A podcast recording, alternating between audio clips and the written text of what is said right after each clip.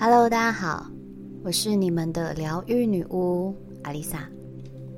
每个人都对爱有极大的渴望，人活着最大的支持就是爱，不管是人际关系中的爱，或是家人之间的爱、伴侣的爱、亲子之间的爱，缺一就感觉不完整。我们聊过很多爱的本质，爱的本质。源自于内在出于对爱的丰盛感，在正常的状态下，它就像是温泉一样，不断的由内而外涌出，取之不尽，用之不竭。那是你与自己灵魂最靠近的时刻，因为我们每个人的灵魂本质都是纯净无瑕的，像一颗自然形成、由内散发出光芒的宝石。即使不经过切割、打磨、抛光，依旧无法遮蔽住灵魂的自带光。只是我们太容易受外在影响，开始动摇了对自我力量的信任。慢慢的，这一颗宝石蒙上了灰。宝石与沙粒、泥土、岩石混在一起，经过时间风化，让这颗宝石看起来。就像一颗石头不再亮眼，就跟进入休眠状态的灵魂一样。当你重新寻回爱的力量，才能启动灵魂再次与你连接。这样的爱并不是别人给你的，而应该是从你身上如温泉一般自然而然涌出的。也唯有这样。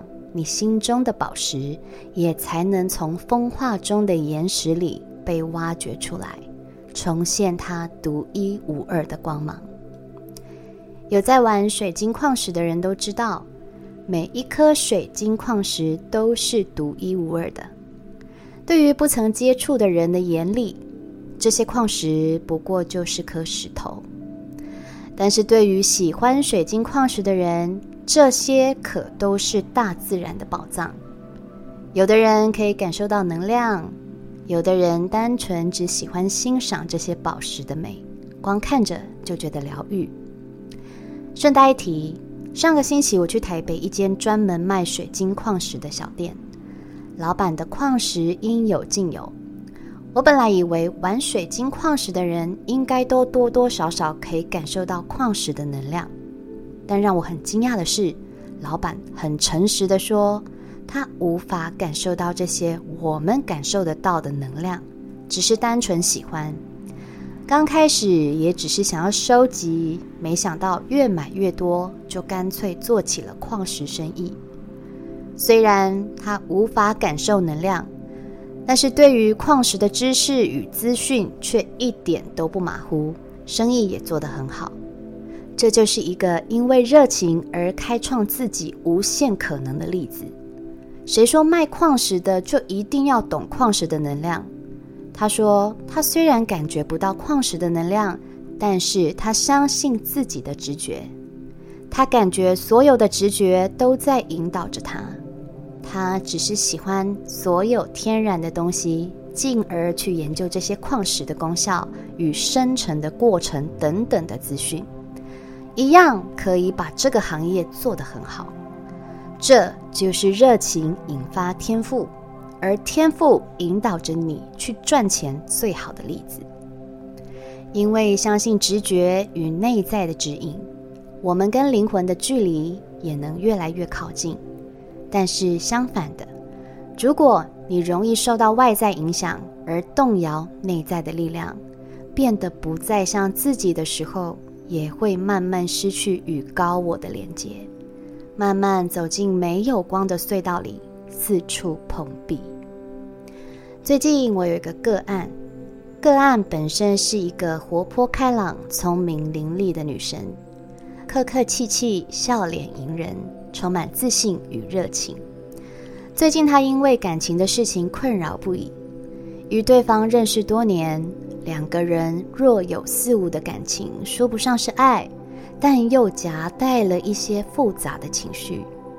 多年来，他们虽然聚少离多，虽然谁都没说破，但却在彼此心中保留着给对方的一个空间。当谁想多说些什么的时候，又会因为其他原因而卡住。两个人就像在跳恰恰一样，一个前进，一个后退，节奏不对，拍对不准。这一次看起来终于看似要合拍了，但却又因为某些事情将彼此的关系冻成冰点。就是因为看似离幸福不远了，忽然之间的冰点让女生更加难受。她以泪洗面，哭了好几天，无心工作，睡也睡不好，整天等着对方的讯息，猜想着对方现在的态度是不是要放弃了，是不是他自己搞砸了一切，整个人变得患得患失，像个没有灵魂的躯壳。他问我该怎么办，问我有没有什么魔法可以挽救这段感情。我想。不管是在恋爱中，或是恋爱准备中的人，都会遇到相同的问题。即使确认了关系，还是有可能因为彼此的一言不合或摸不清对方的想法而产生感情上的分歧。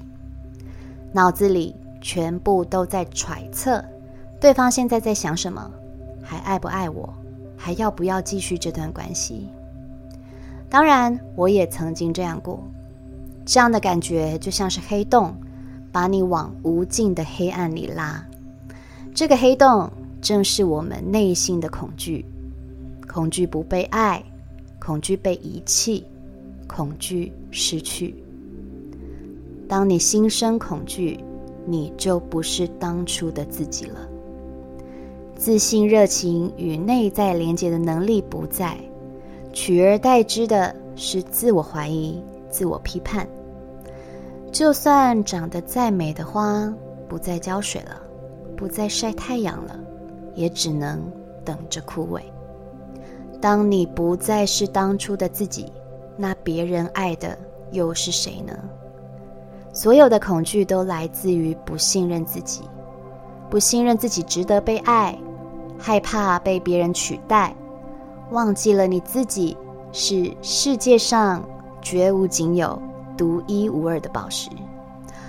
如果对方错过了你，就等于错过了这个村，可就没那个店了。因为害怕失去，拼了命的紧紧抓着。当你张开双手，却发现其实掌心里根本一无所有。这世界上没有我们紧紧抓着就可以封印一辈子的东西，即使是人的意志也一样。人都有意志坚定、意志薄弱的时候。你看，就连我们自己的意志都不是可以轻易控制的，又如何控制外在的事物呢？而爱本身就是一场修炼与考验。它就跟宝石一样，散发着只属于你的光，但它也是如此娇贵。哪怕是硬度最高的钻石，看起来坚硬无比，在突然的磕碰与冲击之下，也有可能破损。再怎么耐磨的宝石，都经不起摔，就如同爱，经不起测试。当两个人在争执的时候，彼此都不会有好听话。这一来一往，碎了多少玻璃心，多少气话，也许只是情绪冲脑，一时也没想太多，说出口，却成为对方心里的破口。在乎的话，哽在喉咙里，一句都说不出。好话说不出口，狠话却像散弹枪一样。没有谁应该成为我们肚子里的蛔虫，尽挑针针见血的话来表达自己的心情。这招除了对哆 M 有用，一般人应该都不会买单吧？很多感情在一开始的猜忌、试探之中，就先耗了一大半的电量。这样的相处，劳命伤神，相爱相杀，对谁都没有好处。更别说要把关系继续下去。年轻时候我也一样，总忍不住猜疑对方心思怎么想，没接电话去哪里，讯息不回在忙什么，现在跟谁在一起，为什么朋友场合不带我去？不是想了一堆不问，要不就是没好声好气的用试探的，用刁的。一堆问题在脑袋里像不断滋长的细菌侵蚀着，搞得自己好像神经病一样。对方不开心，自己当然也不好过。是说这样的爱情到底喂养了我们什么？埋怨、嫉妒、猜疑、愤怒，这些都不是我们想在爱里获得的养分。这样的爱。消耗了我们的青春与内在力量，更是扭曲了爱的本质。人活着无法没有爱，没有爱的人不过是空壳一具。没有经历过爱的历练，我们也无法从中获得养分，得到成长。但是，一段错误的关系会阻碍灵魂提升的机会。因为你的眼里都是另一个独立的个体，你看不见自己将生命的意义依附在一个不可掌控的外在条件上。大家都希望可以遇到一个对的人，一起成长，彼此疗愈。